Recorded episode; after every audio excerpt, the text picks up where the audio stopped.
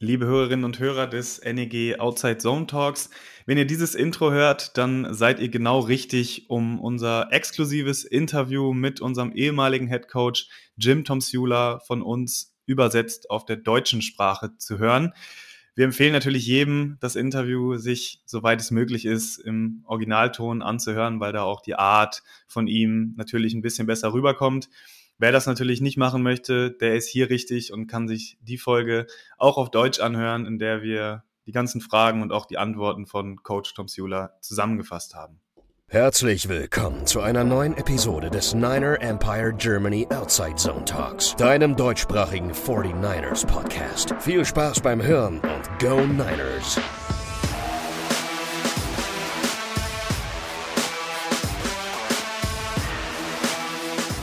Ja, und damit hallo und herzlich willkommen zu einer besonderen Ausgabe des NEG Outside Zone Talks. Wir haben diesmal nämlich einen sehr besonderen Gast für euch bei uns eingeladen.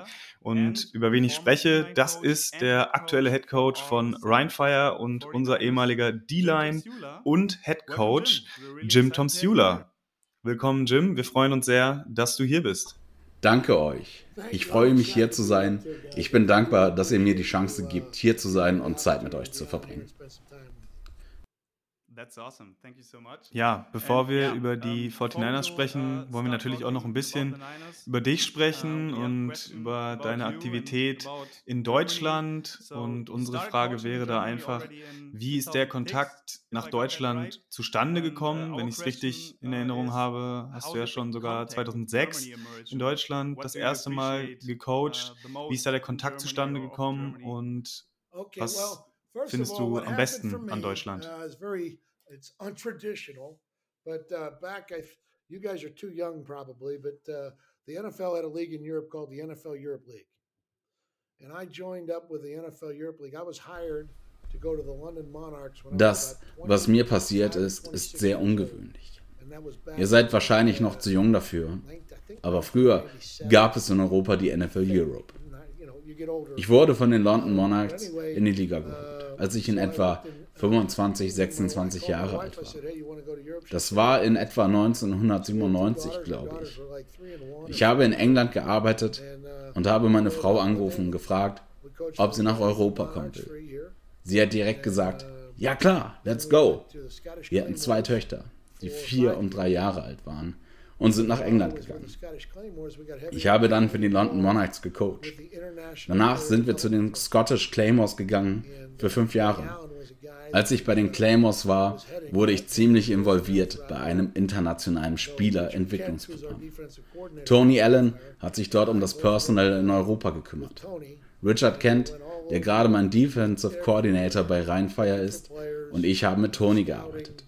Wir sind überall in Europa unterwegs gewesen und haben Spieler gesucht, beobachtet und sowas wie Combines gemacht. Von Schottland sind wir dann nach Berlin. In Berlin haben wir dann zwei Jahre gelebt. Es war eine wundervolle Zeit. Unser letzter Stop war dann Rheinfeier, wo ich die Chance bekommen habe, Headcoach zu werden. Düsseldorf, die Stadt, Rheinfeier, die ganzen Menschen. Es war unglaublich. Wir haben es geliebt. Aber dann habe ich ein Jobangebot bekommen, um von Rheinfeier zu den 49ers als D-Line-Coach zu gehen. Wir haben diese Chance genutzt und sind, ich glaube, nach der Saison 2006, 2007 nach San Francisco gegangen. Wir waren sehr lange Zeit da. Ich war sehr lange D-Line-Coach. Dann wurde ich ein Jahr Head Coach, wurde dann aber gefeuert. Ich bin dann nach Hause gekommen und bin eigentlich zurückgetreten. Und ein Spiel vorher, oder? Also ich glaube, es war in 2010 oder in 2011. Ich war davor Interim Head Coach. Ja, ich habe meine Zeit bei den Niners geliebt. Ich muss euch sagen, dass Dr. John York und Denise De Bartolo York, Jet Yorks Eltern, tolle Leute sind. Einfach nur eine fantastische Familie. Sie machen unglaublich viel in der Community. Sie geben sehr viel zurück. Und Jet ist ein klasse Mann. Ich möchte, dass das alle Fans wissen. Das ist eine gute Familie mit tollen Menschen, die auf dem Boden geblieben sind. Wir hatten eine tolle Zeit dort. Wir haben es sehr genossen. Und nochmal, Als ich dort Head Coach wurde, gab es viele Änderungen im Team, was Spieler betrifft. Es gab einige Probleme. Mein Job war es, das zu lösen. Ich habe mich eigentlich gut gefühlt, was das angeht. Ich habe es einfach nicht geschafft, meinen Job so gut zu machen, dass die Ergebnisse auf dem Feld stimmen. Ich weiß das. Das ist die Natur in diesem Business. Du gewinnst oder du verlierst. Und wir haben nur fünf Spiele gewonnen. Ja, ich erinnere mich an dieses Jahr. Es war ein hartes Jahr für uns. Ich werde trotzdem immer sehr dankbar sein für diese Zeit und die York-Familie, dass sie mir diese Chance gegeben haben. Auch am Ende der Saison, als es Zeit war, mich zu entlassen, haben sie die Situation einfach sehr gut gehandelt. Dr. York war einfach sehr menschlich und Jet auch. Sie sind einfach wirklich gute Menschen. Die Familie, die euer Lieblingsteam besitzt, ist erste Klasse.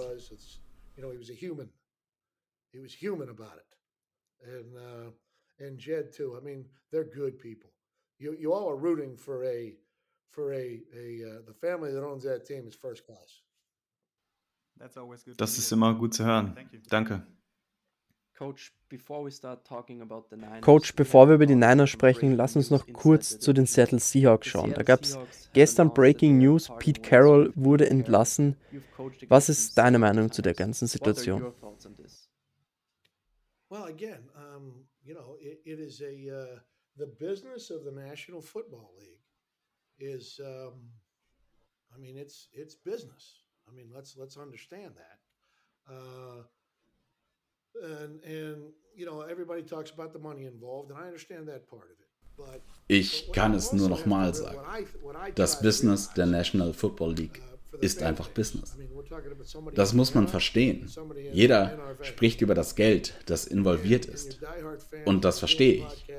Was man auch lernen muss, beziehungsweise verstehen muss, es ist auch für die Fanbase. Wir sprechen hier über jemanden aus Wien und jemanden aus Nordrhein-Westfalen. Ihr seid Die Hard Fans und macht einen Podcast. Ihr habt alle diese Leute, die euch zuhören, die auch Die Hard Fans sind. Lars, du hast einen 49ers Pullover an. Den hast du nicht gratis bekommen. Den hast du dir gekauft. Ihr seid leidenschaftliche Fans. Ihr gebt euer hart verdientes Geld aus, um Fanartikel zu kaufen oder um Spiele zu sehen. In diesem Fall als Coach und als Spieler schuldest du es deinen Fans zu liefern. Es ist so, es ist nichts falsch mit den Fans, das zu verlangen und gewinnen zu wollen. Da ist nichts falsch dran. Ich denke, es gibt trotzdem einen Unterschied zwischen den Fans und den Menschen, die das tägliche Leben in der National Football League leben. Es ist kein Job. Es ist eine Art zu leben. Wenn du in die National Football League kommst, ist es nicht so, dass du in einem 9-to-5-Job kommst. Es ist eine Art zu leben. Während der Saison hast du 17 Sonntage Zeit, um abzuliefern. Dafür verdienst du auch gutes Geld, muss man sagen. Dennoch gibt es Dinge, die kein Geld der Welt wert sind. Wenn deine Kinder eine Veranstaltung in der Schule haben, dann wirst du nicht dort sein. Wenn du zum Beispiel einen Todesfall in der Familie hast, bist du nicht da. In der Ehe bist du auch nicht da, weil es einfach das Leben ist, das du lebst. Was jeder verstehen muss, wenn du dich entscheidest, hier zu arbeiten, dann erwartet dein Team, dass du zu 100% da bist. Egal, welche Rolle du hast. Du hast eine Woche, um dich vorzubereiten, um ein Footballspiel zu gewinnen. Es ist eine lange, vollgepackte Woche. Es gibt viel Arbeit, die es zu erledigen gibt. Alle diese Leute zählen auf dich, dass du diese Dinge erledigst. Nur damit wir eine Chance haben, das Spiel zu gewinnen. Zum Thema Pete Carroll. Er hat sein Leben im Football verbracht. Er war damals schon bei den Seattle Seahawks, als ich bei den 49ers war. Und ich mag die Seattle Seahawks nicht. Die hatten diesen Marshawn Lynch, den ich sehr respektiere. Aber mein Gott, hat er mir Kopfschmerzen bereitet. Pete hat einen sehr guten Job bei den Seahawks gemacht. Aber es ist das Business. Sie wollen einfach eine Veränderung. Die Owner haben einfach entschieden, dass es nicht in die Richtung geht, in die sie sich das vorstellen. Sie werden jetzt den neuen holen, um genau auf diesen Weg zurückzukehren, wo sie hinwollen. Ich habe keine Meinung dazu. Ich habe auf jeden Fall kein Mitleid mit Pete Carroll. Ihm wird es gut gehen. Er wird seine Miete und seine Rechnung bezahlen können. Ihm wird es gut gehen. Mal sehen, wo es in der Zukunft für ihn hingeht. So I don't have any thoughts. I don't feel bad for Pete Carroll. Okay, yeah, he's going to be just fine. All right, he'll be able to pay his rent. He'll be able to pay his bills. He'll be just fine. Okay, um, and uh, uh, you know, you, you you just see what he goes to from there. You know. Yeah, it's really interesting. Ja, das ist natürlich immer gut, äh, das aus dieser Perspektive zu hören von jemandem wie dir, äh, der in der NFL gearbeitet hat oder im Football arbeitet und immer noch arbeitet. Also wirklich danke dafür, dass wir das aus der Perspektive hören können. Ich glaube, wir sollten anfangen, darüber zu reden, über das Team, was wir lieben, über die 49ers. Und äh, unsere nächste Frage wäre, Verfolgst du die 49ers immer noch und äh, wie hast du jetzt speziell diese Saison erlebt well, bis jetzt?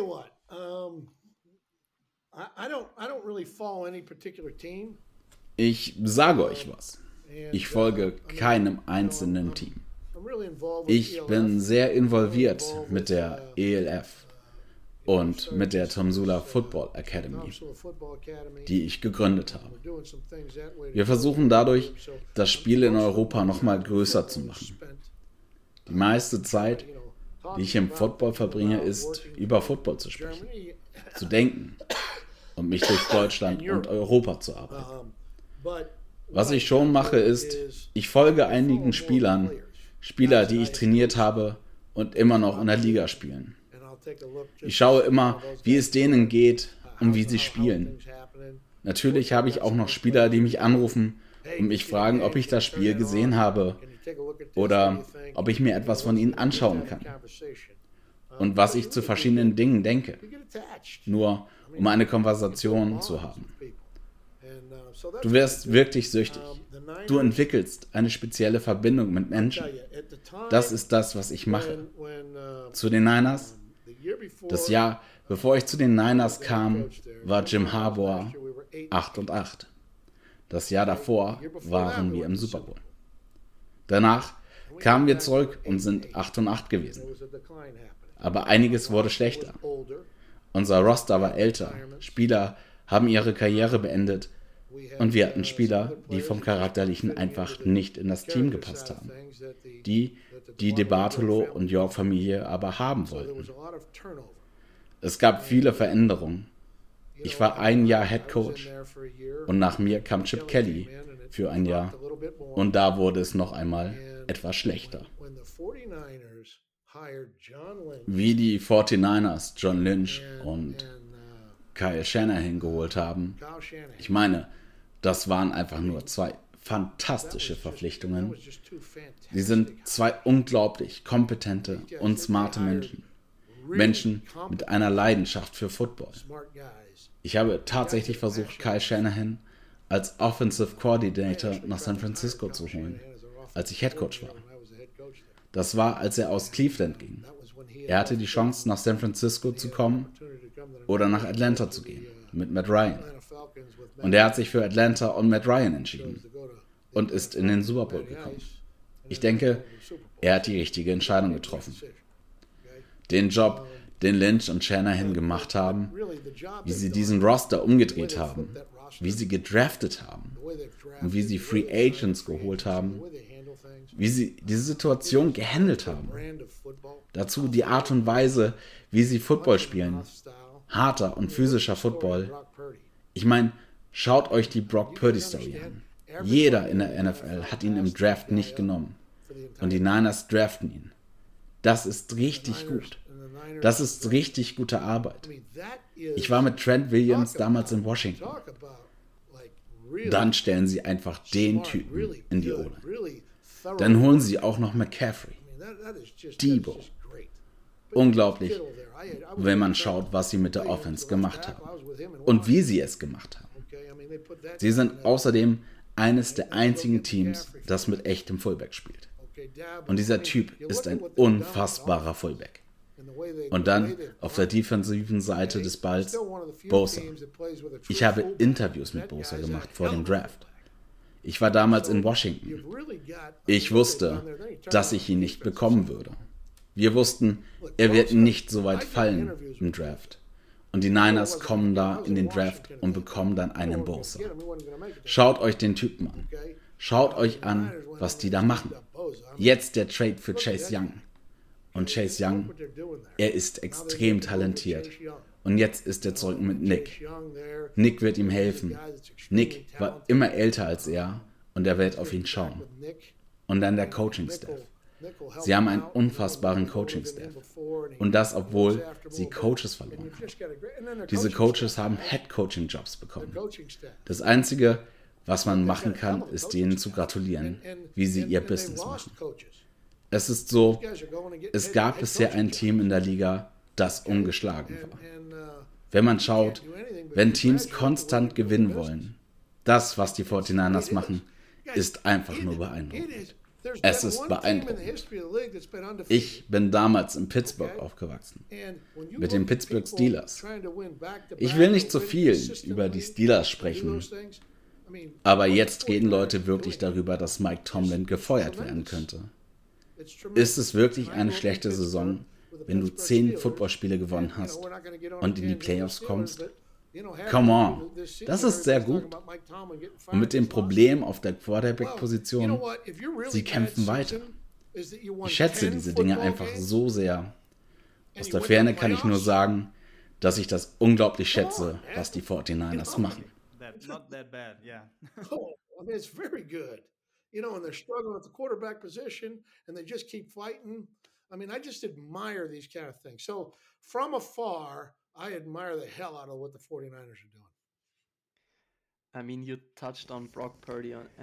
hast jetzt schon über Brock Purdy und seine Geschichte gesprochen. Er spielt eine wirklich fantastische Saison und Leute sind teilweise immer noch respektlos ihm gegenüber und schätzen seine Leistungen nicht. Was ist deine Meinung zu Brock Purdy und vielleicht kannst du mal den Zuhörerinnen und Zuhörern nahelegen, wie schwer es eigentlich Quarterback ist in der NFL zu spielen, egal wie gut die Umstände um einen herum sind. Tut mir einen Gefallen an der Stelle.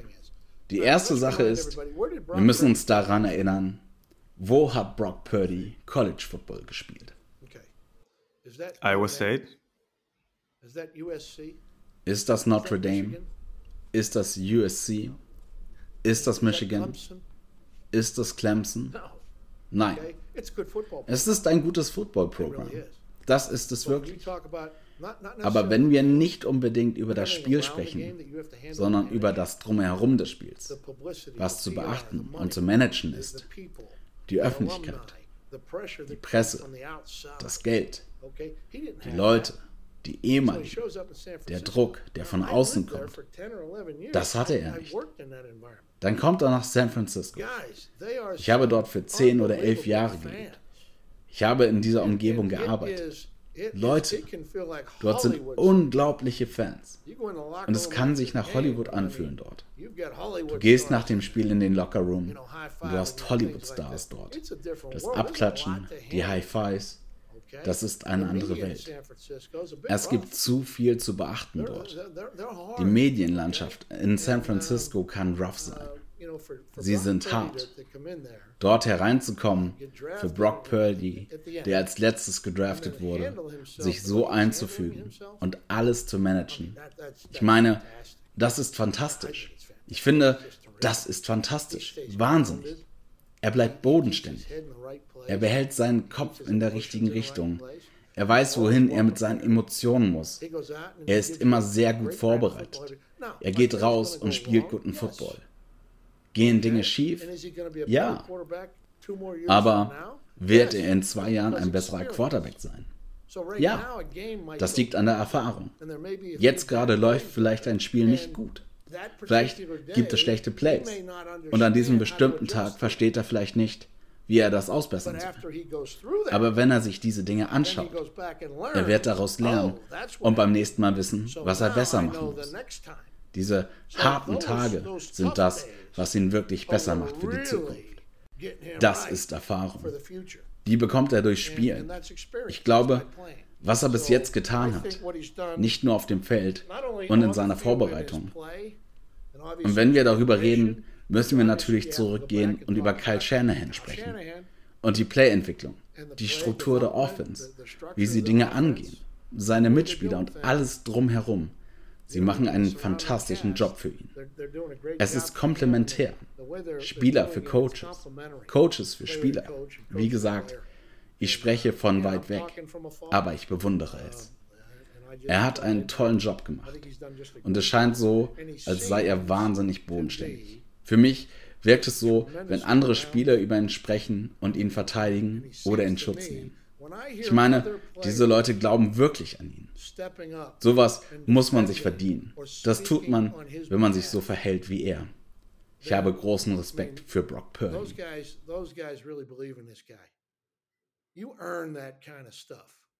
By the way you act. So I really, I've got a lot of respect for Brock Purdy. Lass uns über einen Spieler sprechen, uh, mit dem den du gecoacht hast, Eric Armstead. Du hast ihn damals in der ersten Runde gedraftet und gescoutet. Wie verfolgst du seine Karriere und was ist er für ein Mensch? Uh, Eric, nochmal. Uh, Wenn man sich das anschaut, er macht sehr viele Dinge für die Community. Sehr viele Dinge, die mit Bildung zu tun haben. Ich glaube, er arbeitet immer noch in Schulen und unterstützt dort. Seine Familie, Eric war ein Basketballspieler. Seine Familie kommt aus dem Basketballbusiness. Als Eric zu uns kam, Leute, er ist ein großer Mensch. Er ist wirklich groß. Ich glaube, seine Arme sind so lang, wie ich groß bin. Er hatte eine wirklich, wirklich gute Karriere und er ist immer noch aktiv. Er spielt guten Football. Er hatte einige Verletzungen, war angeschlagen. Er hat etwas Zeit verpasst. Aber ich meine, schaut euch den Film an. Schaut die Spiele im Fernsehen. Ihr werdet sehen, was für einen großartigen Job er erledigt.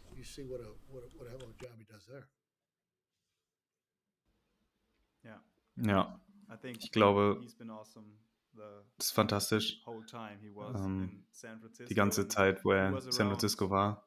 Und ich glaube, er war jedes Jahr da. Er hat jedes Jahr wirklich gut gespielt in einer guten Defensive Line, ähm, als du da warst. Äh, es war eine also fantastische D-Line. Auch dieses Jahr ähm, haben sie eine hervorragende Qualität in der D-Line. Aber sie waren, wenn man auf die Sex schaut, ein bisschen weniger dominant. Ist da was, wo du sagen könntest, also warum, oder besser gefragt, was ist der Grund dafür, dass eine wirklich gute Defensive Line es nicht fertig kriegt, letztendlich in Bezug auf Sex, vielleicht mal diese Produktion rauszubringen. Ist da etwas, was du uns dazu sagen kannst? Also, wenn man so spielt, Letztes Jahr hat man versucht, den Ball das Feld herunterzupassen. Mit längeren Routenkonzepten, die längere Entwicklung brauchen. Man spielt mit fünf Receivern, ohne einen Tight End oder einen Running Back, um die Edges zu chippen. Oder man spielt ohne Max Protection. Das werden die Gegner studiert haben. Aber ich kann mir vorstellen, dass nach letztem Jahr die Gegner dieses Jahr mehr Spieler ins Blocking abstellen. Sie nutzen den Tight End oder den Running Back zum Chippen. Die Protection wurde verändert. Ich glaube, dass die Gegner viel mehr mit schnellen Routen arbeiten werden. Und Routen, die schnelles Timing benötigen.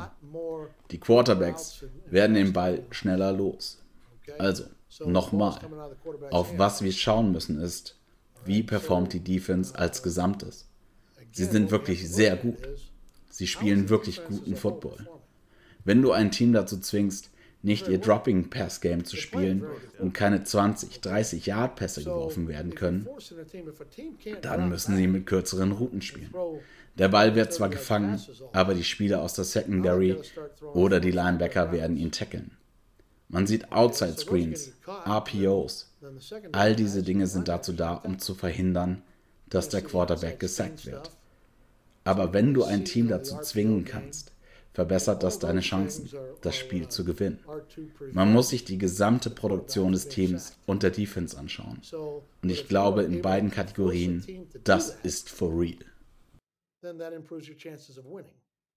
So you have to look at the overall production of the team and the overall production of the of the uh, defense. And I think in in both categories, you've you've got something for real there. Die Niners haben sich den Number One Seed in Woche 17 gesichert und haben daraufhin in Woche 18 die meisten Starter geschont. Wie wärst du an die Situation herangegangen und wie bewertest du das Schonen von Kyle Shanahan? Also, das ist, das ist etwas, was ich Monday Morning Quarterback Talk nennen würde. So würde ich das nennen. Das muss die Entscheidung des Coaches sein. Und der Coach muss sein Team kennen. Er muss wissen, was los ist. Lass uns darüber nachdenken. Wenn die Saison startet, ist das Ziel der Super Bowl-Sieg. Du sprichst darüber. Das ist das Ziel was jedes Team hat. Danach sprichst du darüber nicht mehr so viel. Du musst so viele Spiele gewinnen, um in die Playoffs zu kommen. Du musst versuchen, in die beste Position zu kommen, die Playoffs zu erreichen, den Number One Seed und die spielfreie Woche zu erreichen. Das ist ein Big Deal für das gesamte Team. Und das frühzeitig zu schaffen und die Möglichkeit zu haben, das auch im letzten Spiel zu tun. Zum Beispiel Trent Williams. Wenn wir in die Playoffs gehen, es ist sudden death. Du musst gewinnen, sonst gehst du nach Hause. Es zählt nur der Super Bowl. Wenn du verlierst, gehst du nach Hause. Wenn man so darüber nachdenkt, ist es besser, beziehungsweise steigen meine Chancen, ein Playoff-Game zu gewinnen, mit einem komplett gesunden und ausgeruhten Trent Williams, McCaffrey, Debo und Bosa. Oder lasse ich sie spielen und danach haben sie Blessuren, sodass sie nicht bei voller Stärke sind. Die andere Option ist, Leute sagen, du musst sie spielen lassen, weil du jedes Spiel gewinnen willst. Also du versuchst so oder so jedes Spiel zu gewinnen. Die Spieler, die sie ersetzen, sind immer noch Profi-Footballer. Es ist nicht so, als wenn ihr und ich spielen würden. Das sind Pro-Football-Players. Die sind ziemlich gut. Du gibst diesen Spielern eine Chance, um rauszugehen und zu spielen, ihrer Entwicklung zu helfen, weil irgendwann wirst du sie eventuell benötigen. Du gibst ihnen diese Chance. Und dann gibt es Leute, die sagen, das ist zu viel Freizeit. Okay. Wenn du in der NFL gespielt hast für acht Jahre, ich meine, schaut auf Trent Williams. Er spielt in der NFL für, was sagen wir, 15 Jahre ich meine, muss ich mir darüber wirklich Gedanken machen? Was soll passieren? Vergisst er, wie man Football spielt? Versteht ihr, was ich meine? Wenn du ein wirklich junges Team hast, du hast ein Team, du hast Spieler, die mit so viel Freizeit nicht umgehen können und sich ablenken lassen, dann wird der Coach sagen, ich spiele mit allen Spielern. Er wird aber nicht sagen, dass sie spielen, weil sie nicht in der Lage sind, mit der Freizeit umzugehen. Das werden sie euch sicherlich nicht sagen.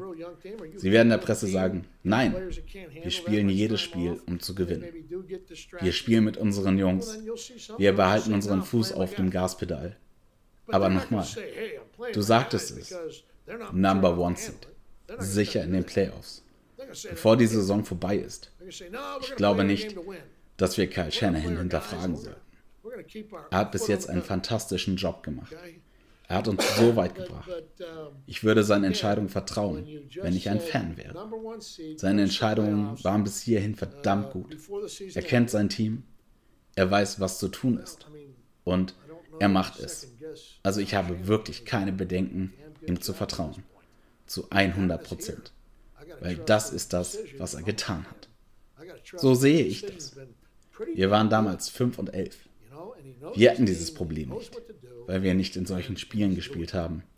Das sind Fakten. Um, I really don't have a. I agree with him 100% because that's what he did. Okay, you know, you know, that's that's the way I see that. The the team we were we were five and whatever, five and eleven. Okay, we didn't have that problem. We weren't playing in that game. That's just the facts.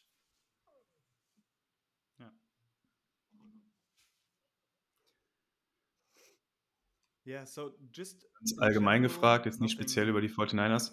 Was würdest du sagen, ist der Hauptunterschied jetzt für dich ähm, vom Headcoach-Dasein verglichen eben zum Position Coach, jetzt bei dir als D-Line-Coach?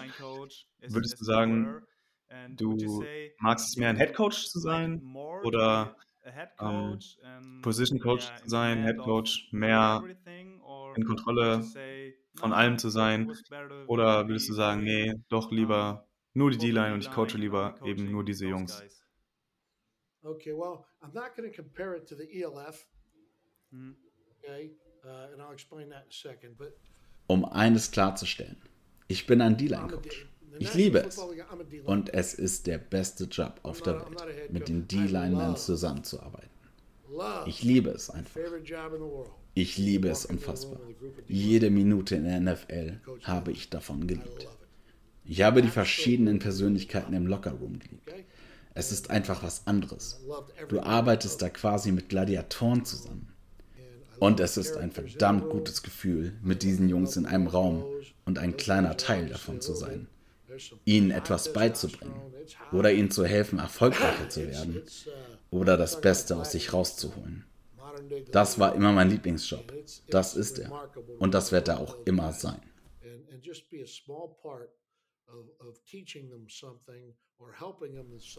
Die Sache mit der ELF ist etwas anders, weil ich viel Zeit in Europa verbracht habe und es mein Herzensprojekt ist. Ich mache da nicht mit, weil ich dort viel Geld verdiene. Ich mache das, weil es mein Antrieb und meine Passion ist. Wir haben schon früher die Spieler, die Coaches und das Staff hier gefallen, weil sie unfassbar viel für diesen Sport opfern.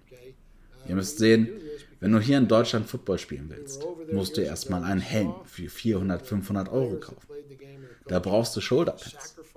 Dann musst du dir ein Team suchen und sogar noch dafür bezahlen, dass du in diesem Team spielen darfst. Und wenn du dann auswärts oder in den Playoffs spielst und weit fahren musst, musst du nochmal 50 Euro drauflegen, um deinen Platz im Bus zu bezahlen. Als ich das mitbekommen habe, dachte ich mir, das ist unfassbar. Die Leute hier mögen Football so sehr. Und deswegen war es unser Traum, irgendwann wieder zurück nach Europa zu kommen und zu coachen, wenn das Projekt NFL für mich beendet ist. Mit der Erfahrung, die ich aus der NFL mitbringe, macht mir mein aktueller Job als Head Coach bei Rheinfire einfach nur Spaß. Und ich liebe ihn. Natürlich gibt es viele Herausforderungen und ich lerne jeden Tag etwas Neues dazu.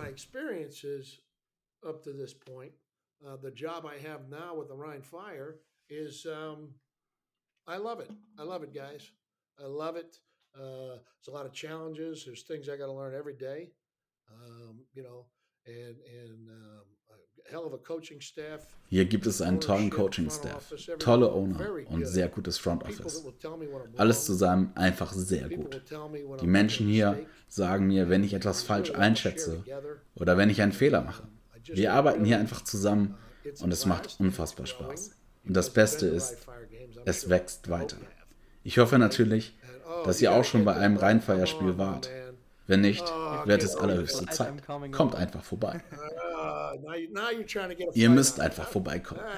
Es gibt nichts Besseres, als Ja, nach dem Spiel mit den Fans Ja. zu feiern. Doch, war ich, ja. Ach, du warst da? Gehst du zu der Party? Unsere Fans sind wirklich unfassbar. Und es ist so eine herzliche Stimmung im Stadion. Es ist egal, für welches Team du im Stadion bist. Football-Fans sind. Football-Fans. Die helfen dir sogar ein Bier zu kaufen. Die helfen, deinen Sitz zu finden. Sie treiben ihr Team voran. Und du kannst dein Team supporten. Wenn dein Team ein gutes Play macht, dann sagen sie auch, dass es ein gutes Play war. Und egal wie das Spiel ausgeht, egal wer gewinnt, am Ende des Tages wird sich noch ein weiteres Bier geholt. Es ist einfach eine schöne, friedliche und wundervolle Atmosphäre. And at the end of the day, whoever wins, whoever doesn't, they're going to go have another beer. Okay?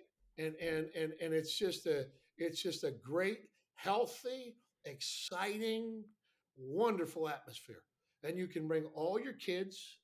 You can bring we have people in wheelchairs. We've had a guy Du kannst deine Kinder mitbringen. Wir haben Leute in Rollstühlen. Wir haben einen Typen, das muss ich kurz erklären. Wir hatten einen Typen, der in Amsterdam schon kurz vor dem Tod im Krankenhaus war. Er war ein alter Rheinfire-Fan aus den alten NFL Europe-Tagen. Er hat seinen Leuten gesagt, er will nochmal zu einem Rheinfire-Spiel, bevor er stirbt. Also haben sie ihn in einen Krankenwagen gesteckt und Freiwillige sind mit ihm von Amsterdam nach Düsseldorf gefahren. Er hat das Spiel auf seinem Rollstuhl und dem ganzen medizinischen Kram inklusive Sauerstoffmaske im Bereich der Rollstuhlfahrer geschaut und konnte dabei sein. Ich konnte das nach dem Spiel gar nicht glauben, als ich das gesehen habe. Das hat mich völlig von den Socken. Zu sehen, wie alle Fans nach unten kamen, um ihm zu gratulieren und ihm einen so unglaublichen Nachmittag zu bereiten. Das war so ein schöner Moment. Einfach Gänsehaut. Ja, großartige Geschichte. Jetzt muss ich aber aufhören. Ihr müsst mich einfach bremsen, um nicht weiter über Rheinfire zu sprechen. Wir haben auch keine Hooligans oder so. Wenn du ein Hooligan bist, bist du nicht willkommen. Wenn so etwas passieren würde, sage ich euch, wie wir reagieren würden. Wenn ich so etwas an der Sideline sehe, werde ich sofort aktiv, dass die Leute entfernt werden. Wir wollen die bei uns einfach nicht haben. Wir wollen eine freundliche, familiäre Atmosphäre. Einfach einen schönen Nachmittag mit diesem schönen Sport. Uh, just, just, just a, a beautiful afternoon of sport. Ich meine, das macht Football hier so speziell. Wir sind weit weg von Amerika, aber wir sind genauso leidenschaftlich dabei wie die meisten Amerikaner. Ich würde an der Stelle wirklich sagen, dass ihr hingabevoller und passionierter seid. Die Leute in den USA würden nicht um 3 Uhr nachts aufstehen, um ein Footballspiel zu schauen. Ich kann jetzt nur für mich und Lars sprechen. Ich meine, wir waren im November bei zwei Spielen in Santa Clara vor Ort, fliegen jetzt extra nochmal für die Divisional Round nach Santa Clara. Ich bleibe sogar für ein potenzielles Championship Game. Wir geben ziemlich viel Geld aus, nur um dieses Team anzufeuern. Es ist einfach nur wundervoll. Und es ist auch ein tolles Stadion. Einfach eine sehr gute Umgebung für ein Niners-Game. Ja, wirklich großartige Geschichte, ähm, dich darüber sprechen zu hören, äh, auch über Football hier in Germany, Deutschland. Ähm, ich glaube, es ist einfach toll für alle, dass äh, Football hier wächst und es ist einfach toll, dich hier zu haben. Jetzt zwar nicht jetzt gerade, aber äh, für die Saison dann in Deutschland. Und äh, ich glaube, viele unserer Hörer äh, waren schon mal bei einem ELF oder GLF-Spiel und ja, hoffentlich geht es so weiter und ähm, ja, vielleicht will auch jemand das jetzt in Zukunft tun und damit anfangen. Ähm, weil wir wisst, ist es ja so, dass äh, diese Ligen dann spielen, wenn die NFL nicht spielt. Und ich glaube, es ist wirklich eine coole Möglichkeit, das mal zu machen. Also es ist wirklich toll zu hören. Lukas, hast du noch eine weitere Frage an den Coach? Coach, ich weiß, du musst gleich in ein Meeting weiter. Lass mich noch eine letzte Frage stellen. Gewinnen die Niners den Super Bowl oder nicht? Wisst ihr was? Ich bin nicht so der Typ für Predictions, aber ich hoffe das natürlich sehr. Da laufen gerade sehr viele Dinge richtig. Und ich kenne noch einige, die immer noch dort sind. Dort gibt es noch einige in den Büros, aber auch im Front Office, Leute im Security-Dienst. Es sind noch Equipment Guys von früher da. Und ich meine, es ist auch noch der gleiche Typ wie damals, der die Reisen organisiert. Es gibt in der Franchise einfach noch so viele gute Leute, die immer noch da sind. Und deswegen wünsche ich den 49ers einfach nur das Beste. Ich hoffe das wirklich, denn sie sind einfach gut. Das wissen wir alle. Aber wir sind in der NFL. Da musst du einfach jede Woche abliefern und dafür kämpfen.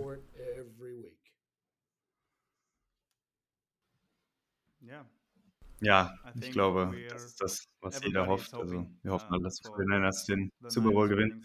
Wir freuen uns natürlich, dass du das auch hoffst. Und ich glaube, damit ähm, kommen wir langsam zum Ende unserer Show, unserer Folge. Äh, es war wirklich ein Vergnügen für uns, äh, dich hier zu haben. Wir sind wirklich dankbar dafür, dass du du dir Zeit genommen hast. Und äh, wirklich ganz, ganz großen Dank. Äh, wir hatten eine fantastische Zeit. Und ja, wir würden uns freuen, äh, dich mal zu sehen im Spiel von Rheinfire oder vielleicht auch nochmal irgendwann hier äh, in diesem Podcast. Und ich glaube, das soll es von uns gewesen sein. Vielen Dank.